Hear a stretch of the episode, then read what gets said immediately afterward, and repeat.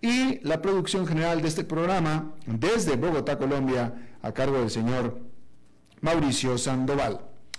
Bueno, déjeme comenzar informándole que en Estados Unidos el que tiene un trabajo hoy es más probable que nunca antes que pueda conservarlo todo el tiempo que quiera. Los despidos y recortes de personal se han desplomado ante la certeza de los jefes de que luego no podrán reemplazar las vacantes cuando sea necesario. Es decir, que los empleadores se están aferrando a sus trabajadores, literalmente. Durante octubre, aproximadamente 1.360.000 personas perdieron sus trabajos, apenas más que el 1.350.000 que fueron despedidos en mayo, que fue un mínimo histórico. Las nuevas solicitudes semanales de ayuda por desempleo cayeron recientemente a su nivel más bajo en cinco décadas.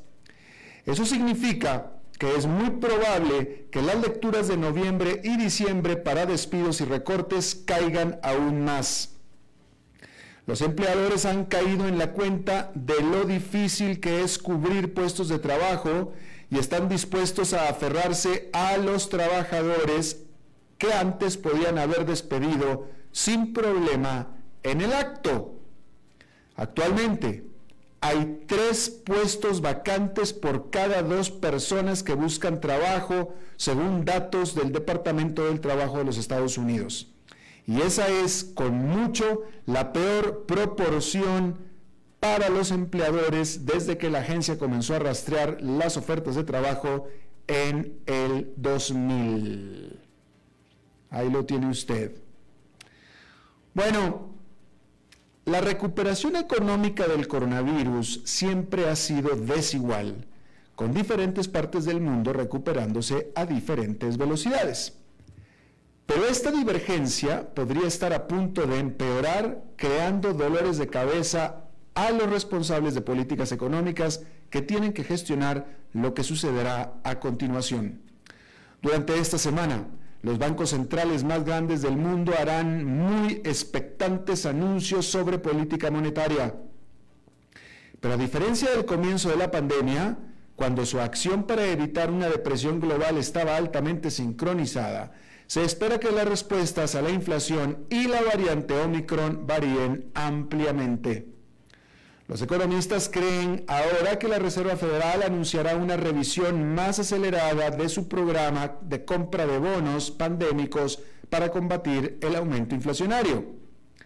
Y es que los precios del consumidor en Estados Unidos aumentaron en noviembre al ritmo más rápido en casi 40 años.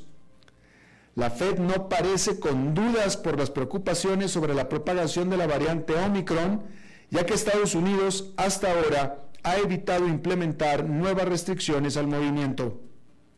El gasto del consumidor todavía parece fuerte y las solicitudes de ayuda por desempleo cayeron recientemente a su nivel más bajo en 52 años. Mientras tanto, en Europa, los gobiernos han vuelto a imponer rápidamente algunas restricciones.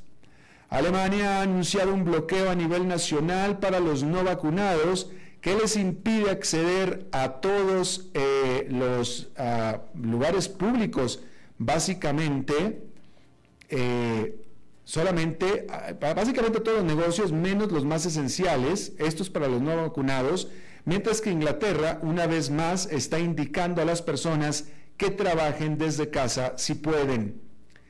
Incluso antes de la llegada de Omicron, la recuperación económica en Europa estaba perdiendo impulso debido a los problemas de la cadena de suministro y un alto número de casos de coronavirus. La economía del Reino Unido creció solamente 0,1% en octubre, es decir, marginalmente.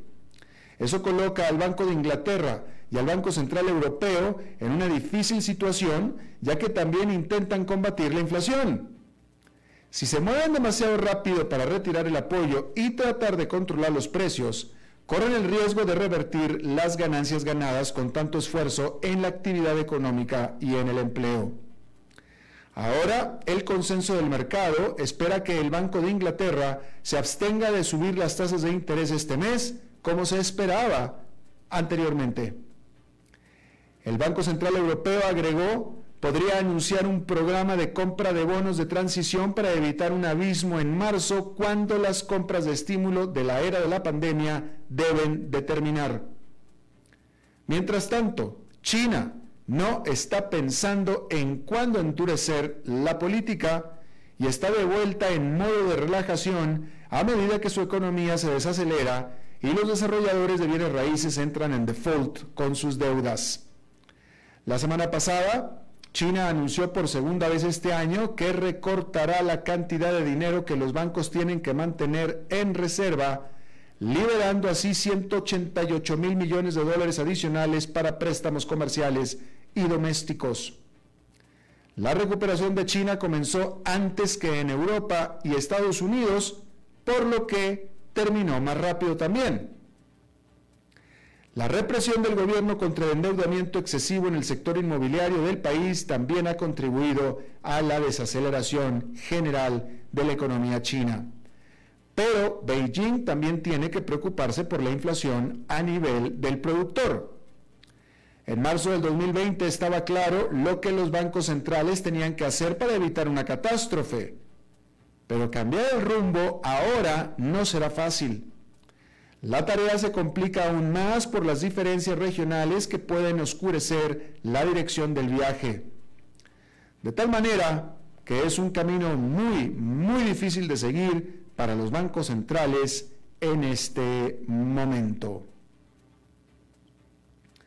Bueno, ya que estamos hablando de China y de mercados, hay que decir que la startup china de inteligencia artificial SenseTime anunció el lunes que retrasará el que era su muy esperado debut en bolsa esta semana en el mercado de Hong Kong, donde había planeado recaudar hasta 767 millones de dólares.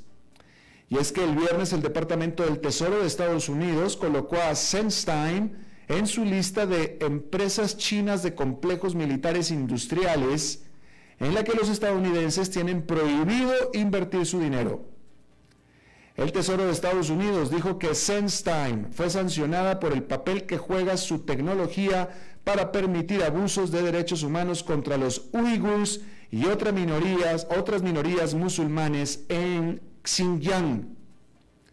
SenseTime ha negado enérgicamente las acusaciones y dijo que está que lo que está es atrapada en medio de disputas geopolíticas. El Ministerio de Relaciones Exteriores de China dijo que las sanciones contra SenseTime estaban basadas en mentiras y desinformación. Este lunes, la compañía dijo en un comunicado a la Bolsa de Valores que pospondría la cotización para salvaguardar los intereses de los posibles inversionistas de la compañía y permitirles considerar el impacto potencial de la medida estadounidense en cualquier inversión. Agregó que los inversionistas en Hong Kong que ya solicitaron participar en la oferta pública inicial recibirán reembolsos. Bueno, pero ¿qué es SenseTime? La empresa fue fundada en el 2014 en Hong Kong y genera cientos de millones de dólares en ingresos anuales implementando una cartera de tecnología que ayuda a impulsar los sistemas de ciudades inteligentes y los vehículos autónomos. Es mejor conocido por su software de reconocimiento facial. A partir de la semana pasada, SenseTime planeaba poner el precio de las acciones a aproximadamente 50 centavos cada una. Eso habría puesto su valoración en aproximadamente 17 mil millones de dólares. Seinstein dijo que todavía sigue comprometida con completar la oferta global y la cotización tan pronto como sea posible. Bueno, pues una menos, una menos que entra al mercado.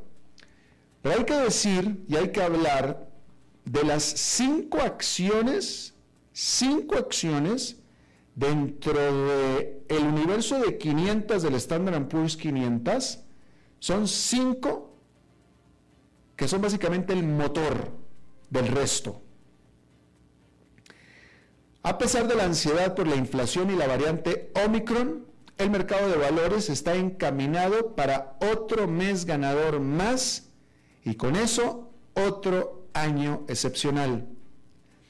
Eso es en gran parte gracias a las estelares ganancias de solo un puñado de acciones.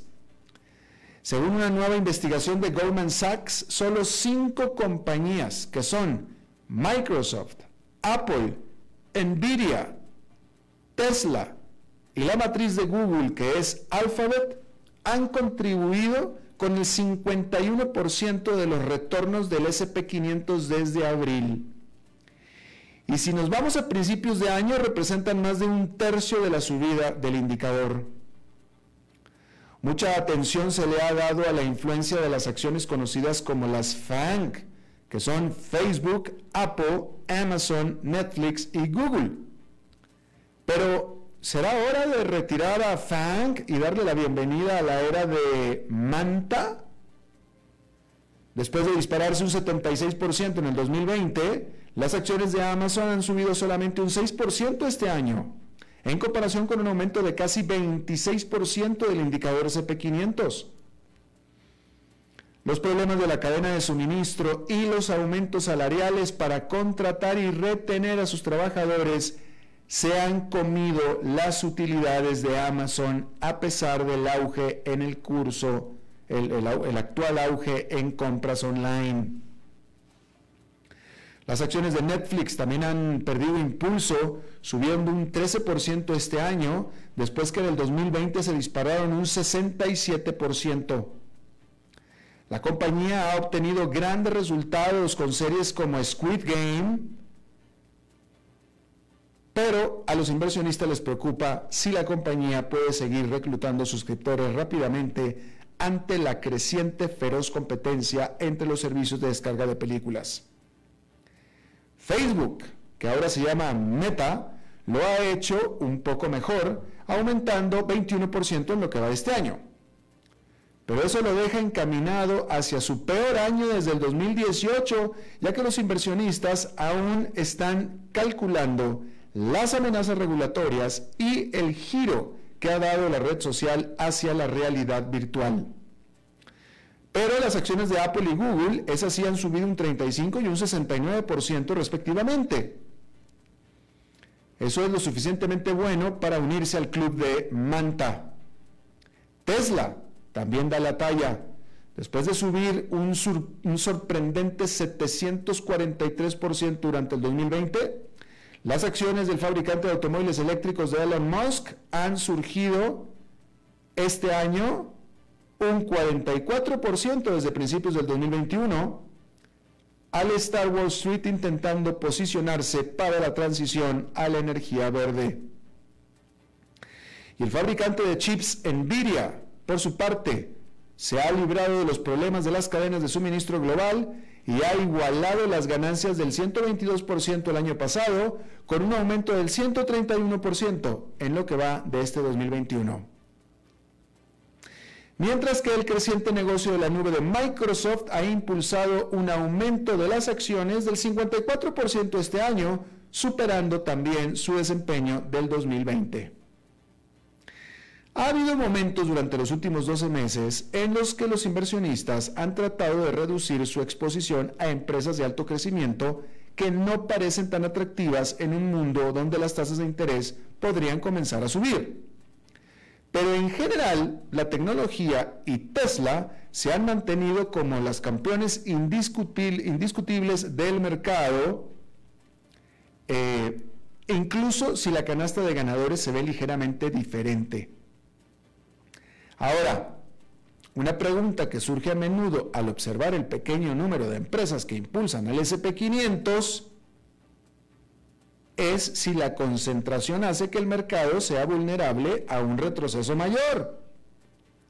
Es decir, si algo le sucede a Nvidia, todos saldrán perjudicados, ya sean propietarios de acciones de la empresa o no. Goldman Sachs cree que tal como está, el riesgo es bajo. El Banco de Inversión dijo que los inversionistas ya han valorado el comienzo de las subidas de tipos de interés de la Reserva Federal y señala que los costos de los préstamos seguirán siendo extremadamente bajos. Las ganancias corporativas también continúan superando las expectativas. Goldman apuntó que si bien las incógnitas desconocidas causan las mayores caídas y por su naturaleza son imposibles de evaluar por adelantado, el entorno macro no sugiere que el riesgo de un retroceso mayor sea elevado en los próximos meses. Mire, en cuanto a las tasas de interés, es cierto, porque hoy en día las tasas de interés básicamente están en cero, ¿sí? Pero si estuvieran en 3, de todos modos fueran bajas. De tal manera que desde 0 hasta 3 todavía hay un camino grande por recorrer. Van a pasar fácil un año y medio antes de que puedan llegar a estar en 3% y aún así estarán bajas. Y eso es lo que está apuntando Goldman Sachs, básicamente. Bien, ahí lo tiene usted. Bueno, hay que decir que un tribunal de apelaciones francés ordenó al gran banco de inversión UBS, UBS, pagar 2 mil millones de dólares por ayudar a sus clientes ricos a evadir impuestos. Se trata de una inmensa cantidad, pero también es inmensamente menor que la multa que inicialmente enfrentó este banco suizo en un caso legal que ha perseguido a este prestamista durante siete años. Después de varias demoras en el caso, un juez de la Corte de Apelaciones de París anunció el monto, el monto de la pena el lunes por la tarde. En el 2019, VS fue declarado culpable de ayudar a clientes ricos a evadir el pago de impuestos luego de un juicio histórico en París.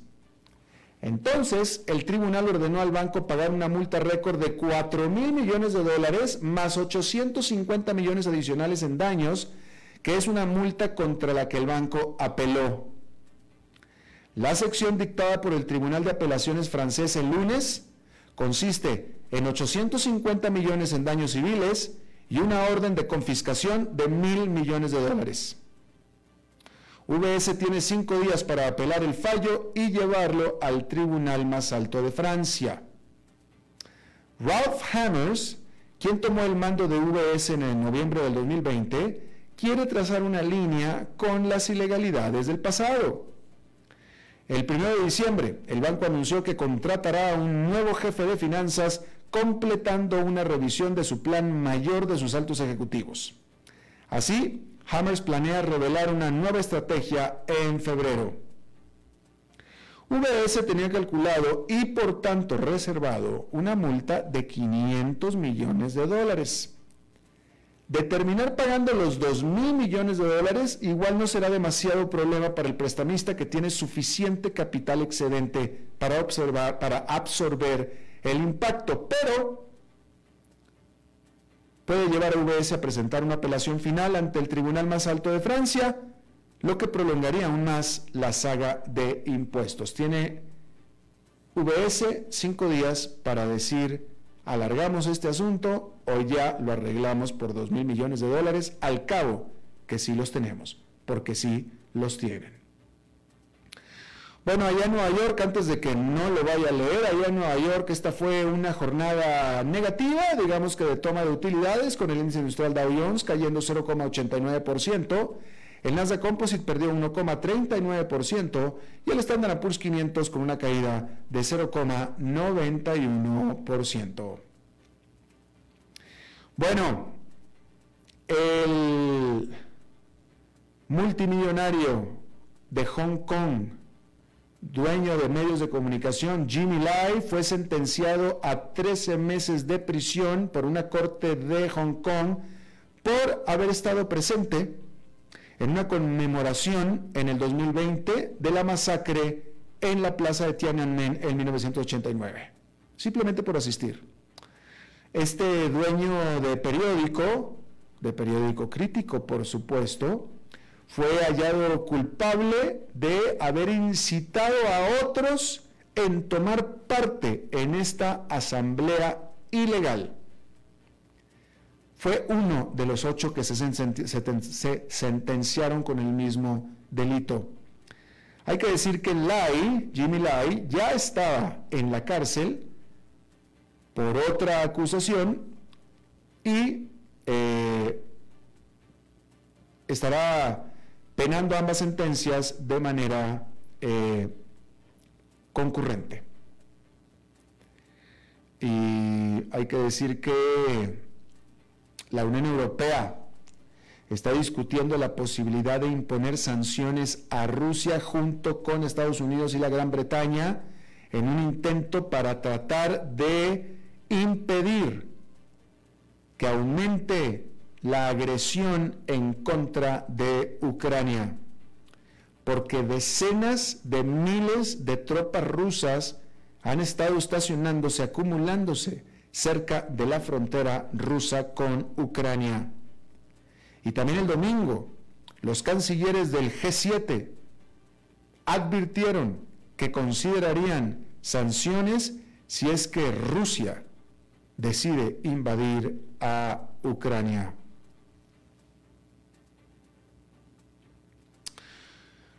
Bueno, grupos de capital privado muy probablemente reducirán su exposición a el gigante desarrollador chino Evergrande, este, eh, este grande gigante de las bienes raíces que hizo default en los bonos que debía la semana pasada. La firma londinense Color Capital dijo que casi un tercio de los inversionistas reducirán sus participaciones en eh, el sector de bienes raíces en general de China en los siguientes tres años. Porque resulta que también Caixa, que es una rival de Evergrande, también hizo default en su deuda la semana pasada. Y bueno, Alibaba, que es el Amazon de China, despidió a una empleada que había acusado a un colega y también a un cliente de que la asaltaron sexualmente. Esta ahora ex empleada le había, dijo, le había dicho a los investigadores que había, eh, bueno, no, a los a, los, a, la prensa, le dijo a la prensa que había recibido una carta de despido el mes pasado en la que Alibaba la estaba acusando a ella de dañar la reputación de la compañía al esparcir información falsa. Cuando se reportaron sus primeras acusaciones de esta mujer, Alibaba había despedido al colega al que ella acusó y también a otros 10 empleados más por haber creado una mala publicidad para la empresa. La inferencia de esto es que esta muchacha está diciendo mentiras. Desafortunadamente la nota que estoy leyendo no especifica si efectivamente está diciendo mentiras. Ciertamente, en Estados Unidos, en otros países, es la palabra de ella contra la palabra de él. Muchas veces no hay pruebas, no hay pruebas, obviamente, es la palabra contra la palabra. Probablemente en este caso es exactamente lo mismo, simplemente en esta ocasión Ali Baba despidió a todo mundo, literalmente a todo mundo. Binance, esta bolsa de intercambio de criptomonedas Binance, retiró su solicitud para operar una bolsa de intercambio de, de criptomonedas regulada, regulada en Singapur. Retiró su solicitud y anunció simplemente sus planes de cancelar su plataforma de intercambio de criptomonedas local en Singapur a partir de febrero. Binance es una de las bolsas de criptomoneda más grandes del mundo. Hay que decir que nació en Shanghái en el 2005, pero desde entonces Binance ha estado, como dirían en México, a salto de mata, es decir, cambiándose de país alrededor del mundo, buscando un hogar, una casa en la que se pueda sentir a gusto. Y digo que se pueda sentir a gusto porque ya estuvo en Estados Unidos, estuvo en la Gran Bretaña, estuvo en Alemania, estuvo en Japón y en todos esos lados la quisieron regular lo que ella consideró de más y ahora también en Singapur. Entonces dijo, mejor nos vamos errantes. Y eso es lo que está pasando en este momento. Están errantes, sin lugar a donde acudir, porque no quiere simplemente un mayor, mayor escrutinio que el que piensa que necesita. Bien, vamos a hacer una pausa y regresamos con esta entrevista de hoy. A las 5 con Alberto Padilla, por CRC 89.1 Radio. El valor en la ética incluye no tener miedo de lo que se dice y a quién se le dice, sin importar las consecuencias o represalias que puedan sobrevenir. Entre los valores éticos más relevantes se pueden mencionar justicia, libertad, respeto, responsabilidad, integridad, lealtad, honestidad y equidad. Los valores éticos se adquieren durante el desarrollo individual de cada ser humano en el entorno familiar, social, escolar e inclusive a través de los medios de comunicación. Solo si lo público y lo privado caminamos en positivo y con valores, Costa Rica saldrá adelante. Un mensaje de la Cámara Nacional de Radiodifusión, Canara. Desde los verdes bosques de nuestra montaña nos llega agua cerros de la riva, agua fresca de manantial que te permitirá vivir en equilibrio, proteger tu salud y la de tu familia, libre de sustancias químicas, envasada sin alterar su naturaleza a 2.000 metros de altura. Agua cerros de la riva, naturalmente neutral. Búscanos como cerrosdelarriba.gmail.com. Llámanos al 8374 3229. Cerros de la Riva, Live Spring Water. El valor en la ética incluye no tener miedo de lo que se dice y a quién se le dice, sin importar las consecuencias o represalias que puedan sobrevenir. Entre los valores éticos más relevantes se pueden mencionar justicia, libertad, respeto, responsabilidad, integridad, lealtad, honestidad y equidad. Los valores éticos se adquieren durante el desarrollo individual de cada ser humano en el entorno familiar, social, escolar e inclusive a través de los medios de comunicación. Solo si lo público y lo privado caminamos en positivo y con valores, Costa Rica saldrá adelante. Un mensaje de la Cámara Nacional de Radiodifusión, Canara. Desde los verdes bosques de nuestra montaña nos llega agua cerros de la riva, agua fresca de manantial que te permitirá vivir en equilibrio, proteger tu salud y la de tu familia, libre de sustancias químicas, envasada sin alterar su naturaleza a 2.000 metros de altura. Agua cerros de la riva, naturalmente neutral. Búscanos como cerrosdelarriba.gmail.com. Llámanos al 8374 3229. Cerros de la Riva, Live Spring Water.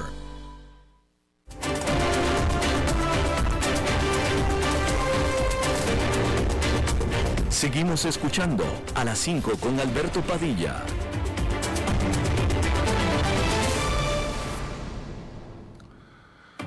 Bueno, la semana pasada la Comisión Económica para América Latina y el Caribe presentó su informe anual Perspectivas del Comercio Internacional de América Latina y el Caribe. En este hay que decir que la CEPAL proyecta que las exportaciones en toda América Latina crecerán un 25% este año, luego de que cayeron un 10% en el 2020.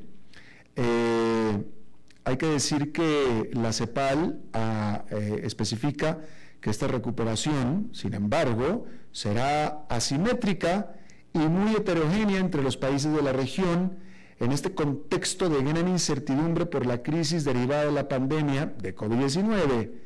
Y bueno, eh, tiene una serie de detalles muy importantes este informe y le agradezco mucho a Keiji Inoue, que nos acompaña el ex experto de comercio eh, desde la región, perdóneme, es, experto en comercio latinoamericano, de la CEPAL y presumo, él me lo va a confirmar, uno de los que ayudó a elaborar este informe. Keiji, muchas gracias por estar con nosotros.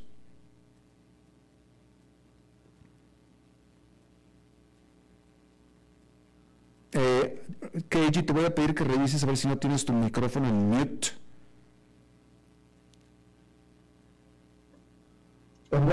Eso, ahora sí. Muchas gracias por la invitación eh, y mucho gusto, Alberto. Igualmente, Keiji, te agradezco muchísimo. Ahora sí, ya estamos en contacto. Cuéntanos primero que nada, eh, cuéntanos sobre esta recuperación 25% de aumento en las exportaciones es un aumento bastante saludable. Me supongo que nos vas a especificar que viene después de un desplome que se dio durante el año pasado, pero si nos puedes detallar a qué se refiere la CEPAL cuando dice que será asimétrica y muy heterogénea. Claro. Eh, bueno, primero que nada, este, la, caída en el 2020 en plena crisis del COVID fue menor a lo esperado, un 10%, ¿no? Menos, menos 10%. Y la recuperación del 25% que tú mencionas es mucho más alta de lo que habíamos esperado en plena, en plena crisis, ¿no? Entonces, pero a la misma vez eh, es un casi un, efecto estadístico eh, este, esta recuperación porque estamos comparando niveles muy bajos eh, con una recuperación, eh, no diría normal, pero con, mucha demanda. ¿no? Y la razón por la cual decimos que es asimétrica es, por varias razones. ¿no? Por un lado, si, si vemos el, el, crecimiento de las exportaciones, la característica del crecimiento de las exportaciones es mayormente por los precios, el impacto de los precios. ¿no? Entonces, 17 puntos de estos 25 son por los precios de los commodities especialmente, eh, que han impactado en este crecimiento positivo del 25%. Pero por el otro lado, tenemos importaciones que crecen aún más, en un 32% en el 2021, y es mayormente por demanda eh, o, por volumen, mejor dicho, porque, por la naturaleza de lo que nosotros importamos. Entonces, exportamos mayormente productos primarios, algunas manufacturas, eh, pero importamos más bien productos eh, procesados, por un lado. La segunda simetría que, nosotros nos referimos en el, en, informe es la diferencia entre el crecimiento de los bienes, que es bastante robusta y que va a seguir eh, por lo menos el, el próximo año también, mientras que los servicios cayeron mucho más que, eh, que, los, eh, que los bienes en plena crisis y todavía no se han recuperado porque están arrastrados por el, la caída del turismo que todavía no se recupera. ¿no? Eh, hay algunos países en que se está, el turismo se está recuperando, como en México y algunos países del, del Caribe, como República Dominicana, donde hay mayor este, entrada de turistas internacionales, pero que todavía no han regresado a los niveles eh, pre-crisis. ¿no? Entonces, esas son dos de las simetrías eh, que Si, si, hablamos de una tercera simetría, es si comparamos el grupo de países eh, eh, que exportan mayormente hidrocarburos, ¿no? estos son países exportadores que se han beneficiado más de los precios de commodities que el resto del continente tenemos un segundo grupo de países que exportan mayormente eh, productos agrícolas y minerales, ¿no? En donde también se benefician de, los precios, pero hay también una importante demanda en términos del, volumen exportado. Y un tercer grupo de países en donde hay eh, exportadores de manufacturas y parte de componentes como en Centroamérica y en México, que se han beneficiado mucho más de, la mayor demanda y recuperación de los principales socios comerciales eh, y no tanto de, los precios y por, la naturaleza de lo que ellos exportan, que son manufacturas. Claro, eh, pero de tal manera que el contexto internacional es lo que está beneficiando a América Latina. Es decir, los tres principales clientes de América Latina, que son la Unión Europea, China y Estados Unidos, los tres están demandando los productos que Latinoamérica produce. Eh, sí, si lo vemos por, mayores socios comerciales, como te dice, China, eh, que es el, segundo socio más importante de la región, eh, las exportaciones van a crecer al final de, este año en un 35%, ¿no? Eh, seguido por eh, la propia región en un 33%, y eh, la Unión Europea con 23% y los Estados Unidos con un 19%, o las exportaciones que van a Estados Unidos en un 19%. Entonces, eh, sí hay, por un lado, mayor demanda de países como Estados Unidos y la Unión Europea. Eh, en el caso de China hay un aumento de demanda, pero la mayoría de este efecto es por el, el alza de los precios de los commodities. Y que es algo que nos preocupa eh, de cierta forma.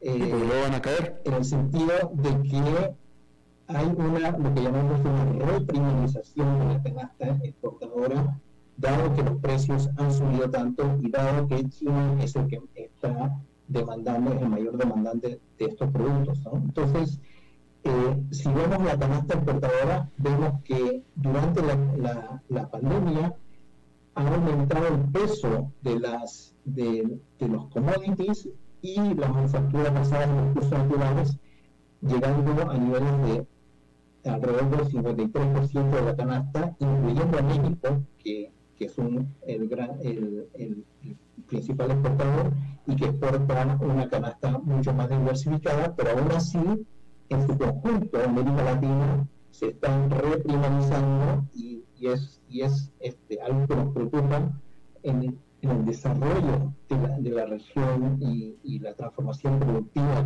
que, todos anhelamos. Claro, interesante. Básicamente, Keiji, lo que tú estás diciendo es que Estados Unidos eh, en pleno 2021 eh, eh, exporta en proporción tanto o quizá incluso hasta más productos básicos, productos agrícolas, que lo que exportábamos hace 40, 50, 60 años. Estoy hablando en proporción. Eh, bueno, te refieres a, la región.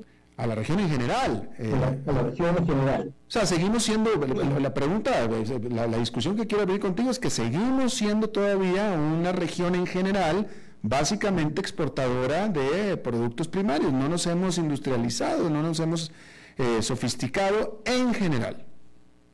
Exactamente. Y, lo que lo, podemos ver claramente si, nos remontamos al, al superciclo de los, de los precios de que fue alrededor desde el 2002 más o menos por 10 años hasta el 2012 alrededor. Y ahí se ve claramente que la canasta exportadora de la región eh, se reprimarizó y más del 60% de la canasta eh, fue eh, productos primarios, o manufacturas basadas en recursos naturales que están muy poco procesados. Claro. Eh, déjame te pregunto, ¿de alguna manera Centroamérica y México son un poco más manufactureros que Sudamérica, ¿sí o no?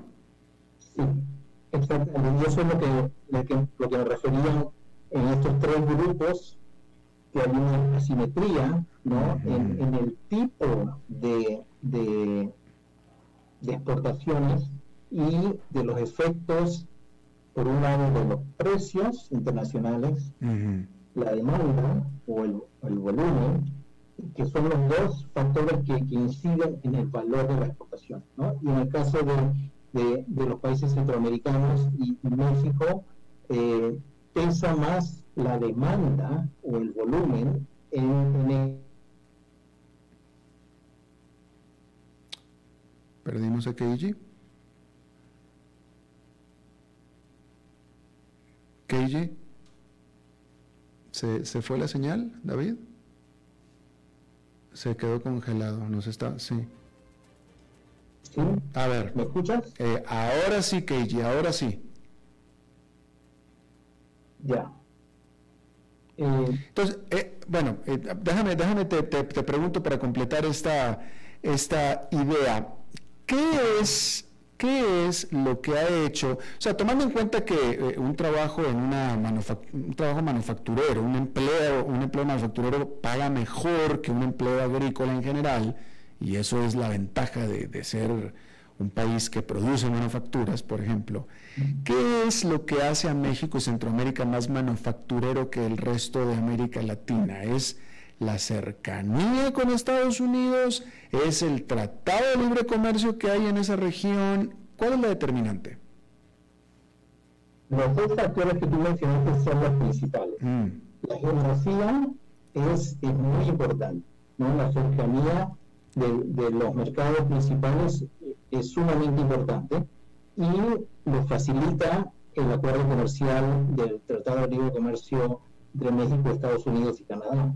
Entonces, esos dos factores este, son los principales, yo diría, que han apoyado al sector industrial de Centroamérica y obviamente de, México, que también tiene eh, otros eh, recursos, tiene recursos naturales, pero ha, podido aprovechar eh, las, ventajas de tener un este, tratado de libre comercio con, con una gran economía como la de Estados Unidos. Claro. Eh, y, de acuerdo a la CEPAL, ¿cuál sería, eh, cómo haríamos eh, para que el resto de América Latina también pudiera ser más productiva en cuanto a manufactura? ¿Cuál sería la respuesta? ¿Hacer lo mismo que hizo Centroamérica y México? ¿Establecer un tratado de libre comercio con Estados Unidos o con sus principales clientes? ¿Cuál sería la clave para esta región?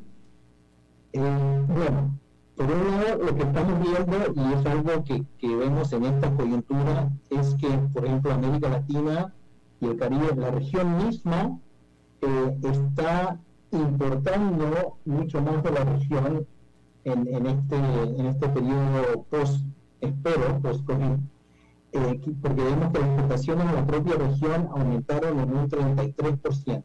Y de este 33%, la gran mayoría son manufacturas, ¿no? Entonces la propia región es el mejor laboratorio para experimentar, para añadir valor agregado a nuestras exportaciones, a diversificarnos más, porque son de cierta forma nuestros mejores clientes de las manufacturas y dentro de la región, ¿no? Estados Unidos y, México es, son, son outliers y, es, es, un, es un tema aparte.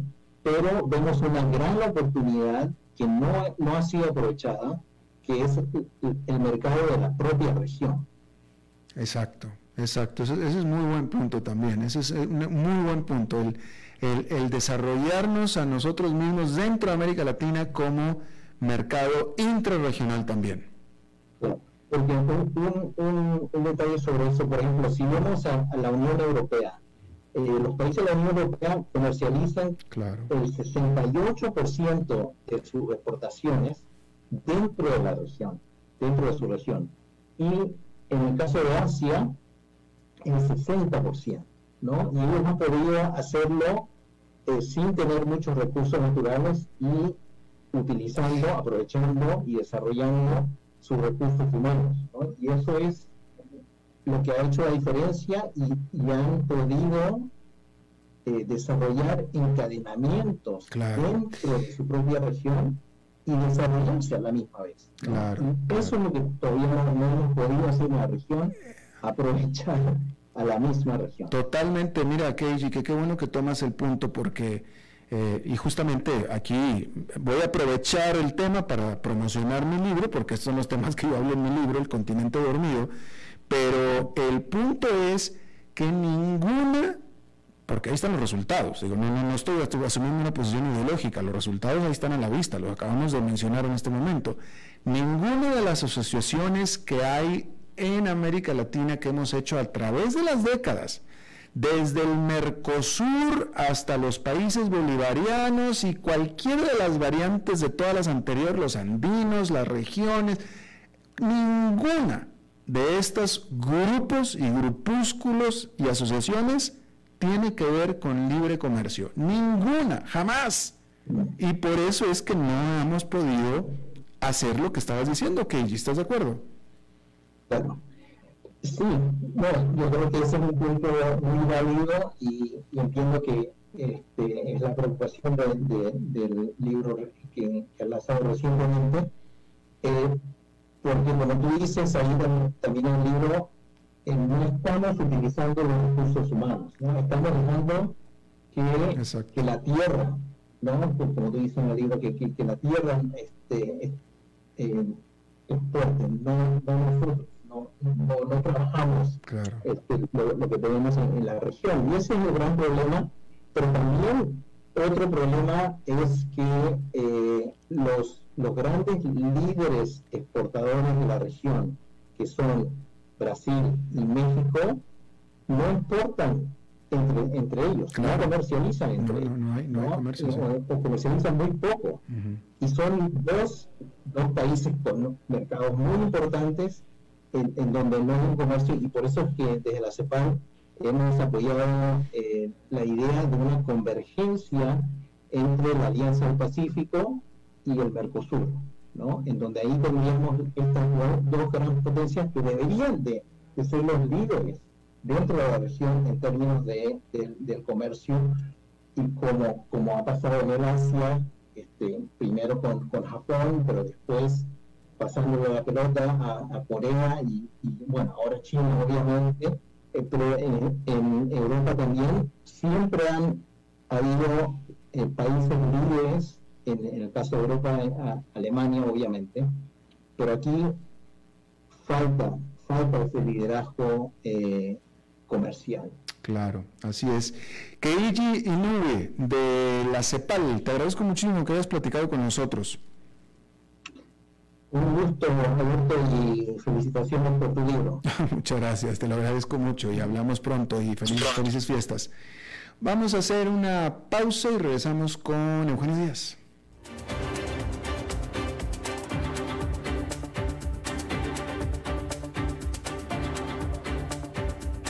A las 5 con Alberto Padilla, por CRC 89.1 Radio.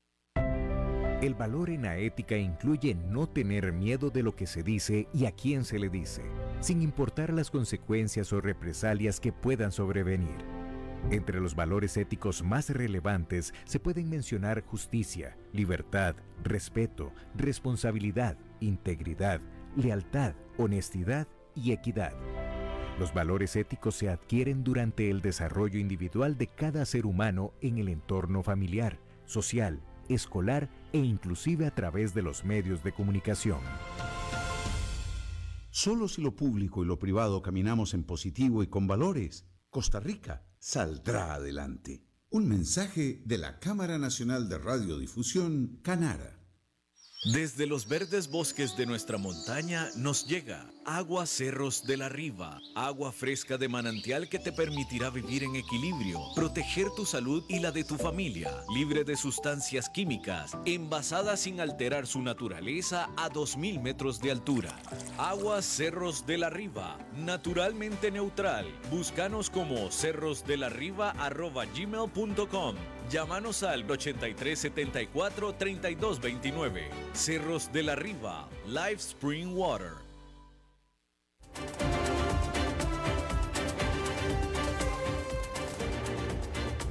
Seguimos escuchando a las 5 con Alberto Padilla.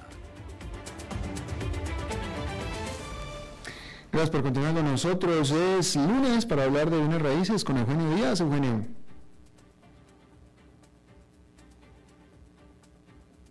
Alberto, hola, muy buenas tardes. Saludos a ti y a todo tu auditorio.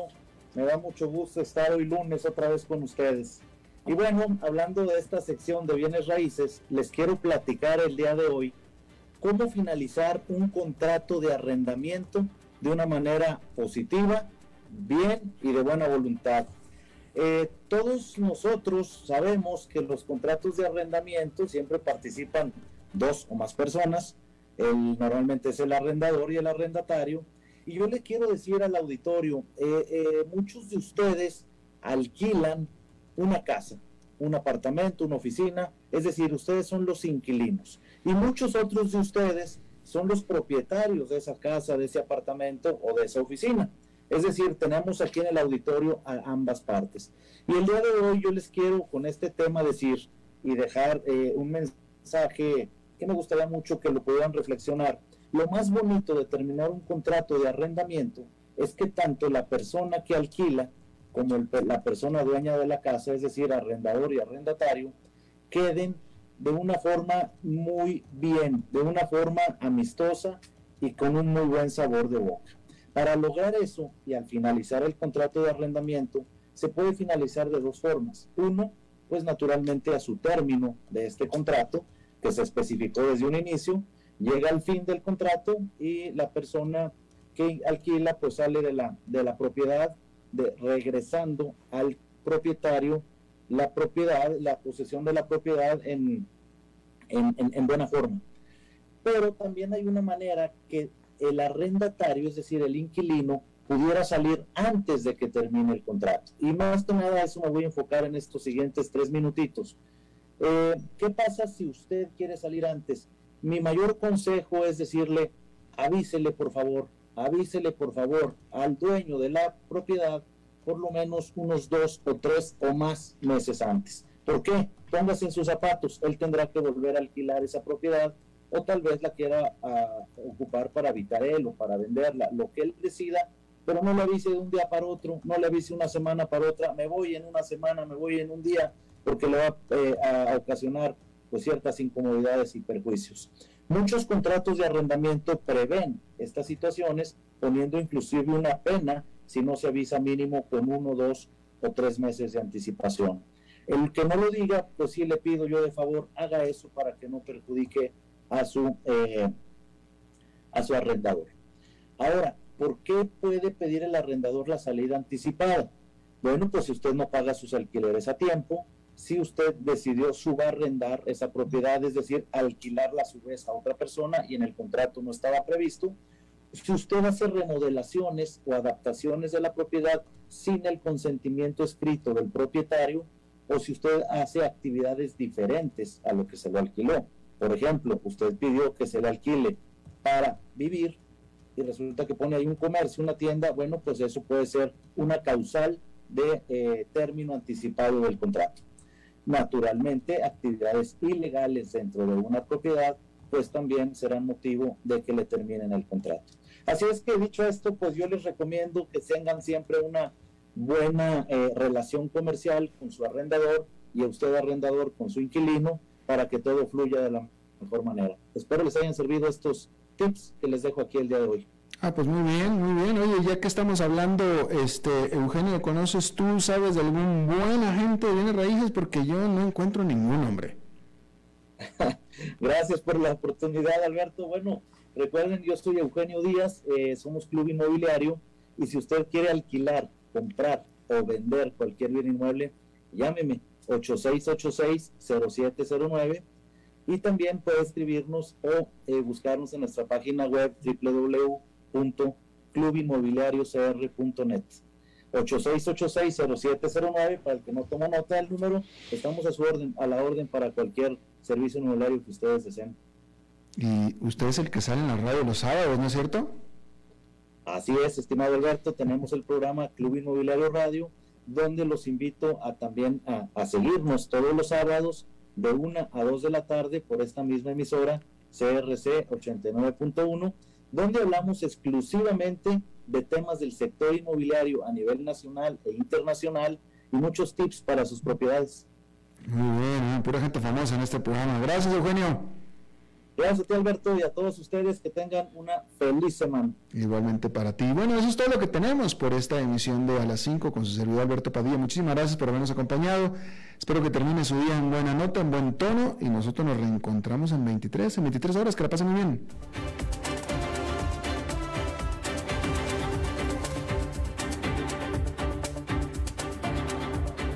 Concluye A las 5 con Alberto Padilla. Un programa diseñado con el objetivo de llevarte diariamente un tema de actualidad, acompañado siempre de reconocidos editorialistas, de lunes a viernes a las 5 de la tarde por CRC 89.1 Radio, a las 5 con Alberto Padilla